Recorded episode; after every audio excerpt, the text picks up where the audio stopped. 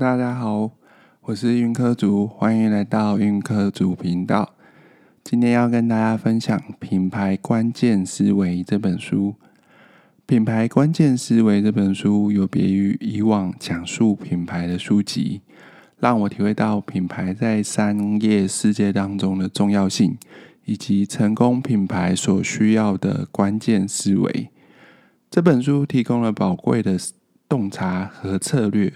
能够帮助我好好的理解和运用品牌建立的原则。首先，一个品牌最重要的是，它要先不同，才能够有所区别。书中强调了品牌的意义和价值。品牌不仅仅是一项产品或者是特定服务的集合名称，它其实代表了整个企业或者是个人品牌的价值观、一贯承诺和独特个性。一个成功的品牌最重要的是，它能够有办法在市场上区别自己，吸引现有或者是潜在的消费者，并且建立了长期的忠诚度。品牌最重要的价值来自于消费者对于它的信任和深层情感的联系，这使得现有的消费者或者是潜在的消费者可能会愿意支付更高的价格。来与品牌建立长期的关系联系。倘若我们从私人教练以及健康运动产业的角度来看，私人教练的经营，无论是商业健身房或者是私人教练，都必须要积极的建立起自己的一个独特品牌。这项品牌必须跟其他的品牌有所差异，否则便会沉浮于教练之海当中。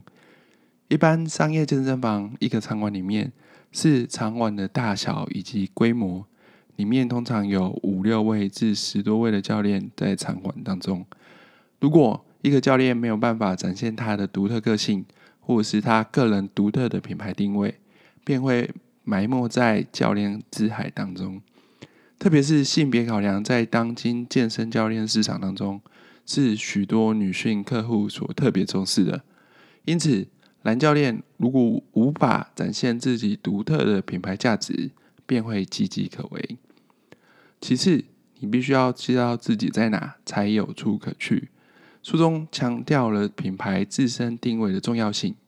所谓品牌的定位，是为了要确立品牌在目标市场当中所有可能占据的独特位置的动态历程。这不仅仅是要深度的了解你的目标受众。的需求，更需要了解你的可能竞争对手的竞争优势和整体市场趋势的走向。清晰而且明确的品牌定位，能够帮助品牌在市场上脱颖而出，并且与消费者建立起深层的情感联系。品牌的定位应该是一个长期的策略，并且需要持续的监测和调整，以。以面对市场的整体变化。当健身教练市场在变化的时候，你是否有曾经察觉到这项变化呢？当整个产业不断的在推陈出新、提出新的概念或是新的训练方法的时候，你是否曾经意识到整个市场正在改变？多年前的健身产业可能还停留在机械式器材的优势。简单易用、容易上手，以及让教练可以轻易的带客户。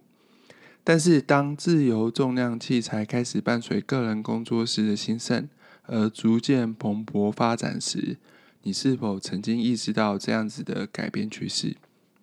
而一对一的改私人教练课程形态，它也逐渐开始的转换成团体课程的形态，更多的举重训练、CrossFit 的训练。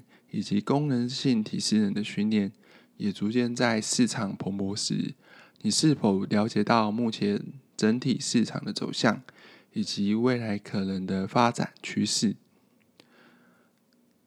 第三点，你是一个有故事的人吗？书中提及到品牌故事的重要性。品牌故事，它所指的是透过意识或者是故事。来讲述以及铺陈品牌的起源、价值观和整体的使命以及信念，以吸引消费者的注意，并且与品牌建立起深层的情感联系。一个的好的品牌故事，能够让消费者对于品牌产生共鸣，并且激发他们的情感需求。换句话说，品牌故事应该是真实且具有说服力的，并且能够在消费者心目当中建立起品牌的形象和身份独特性。这也就牵涉到教练他所能提供的究竟是什么。一般人可能认为教练所提供的是所谓训练而已。当购买教练课程时，你是否曾经设想过客户心中的设想？究竟客户想要拥有的是和教练一样的体态、体型，或者是像他一样拥有好的身材呢？或者是当客户购买课程时，仅仅只是因为医师或是医护人员提醒他应该运动，又或者是客户购买的不不是课程，而是付费之后对于未来生活的美好想象。每个客户都有可能购买课程，但背后的原因可能千奇百怪，无所不有。一个教练如何推能够贴合客户购买课程时的内心想望？便是经营时的头等考量。你有设想过为何教练要购买，或是促使客户购买课程吗？为什么客户他必须要购买你的课程，而不是其他教练的课程？而你所能够提供的是其他教练所无法提供的教练课程吗？最后一点是所谓的品牌一致性，书中。提到了品牌一致性的重要性。所谓的品牌一致性，指的是品牌在各个接触点和市场当中所呈现的一致形象和一致的讯息。这当中包含品牌的设计、标志、广告宣传和产品包装等等。品牌的一致性能够增强品牌的辨识度，并且建立起消费者对于品牌的信任和忠诚度。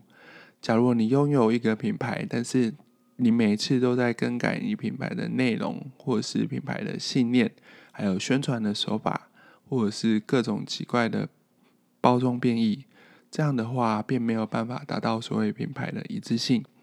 当我们在建立品牌时，便必须要考量到这几个问题，也就是品牌的一致性、品牌的故事性，以及究竟你的品牌它能够。切合目标受众的深层需求吗？假如你的品牌能够回答这些问题的话，便能够对于品牌的建立产生良好的帮助。《品牌关键思维》这本书给予我很多关于品牌建立的宝贵启示。这些关键思维不仅适用于大型企业，对于创业公司和个人的品牌也是同等的重要。读者能够将学到实用的知识，并且将它运用到各种实际的情境当中，对于建立一个独特、有价值并且一致的品牌形象，也是极其有帮助的。假如你认为今天的书籍分享对你是有帮助的话，就请到我是运客族 YouTube 频道或者是 FB 社团，帮我按赞并且分享今天的文章。今天的节目就到此为止，感谢大家。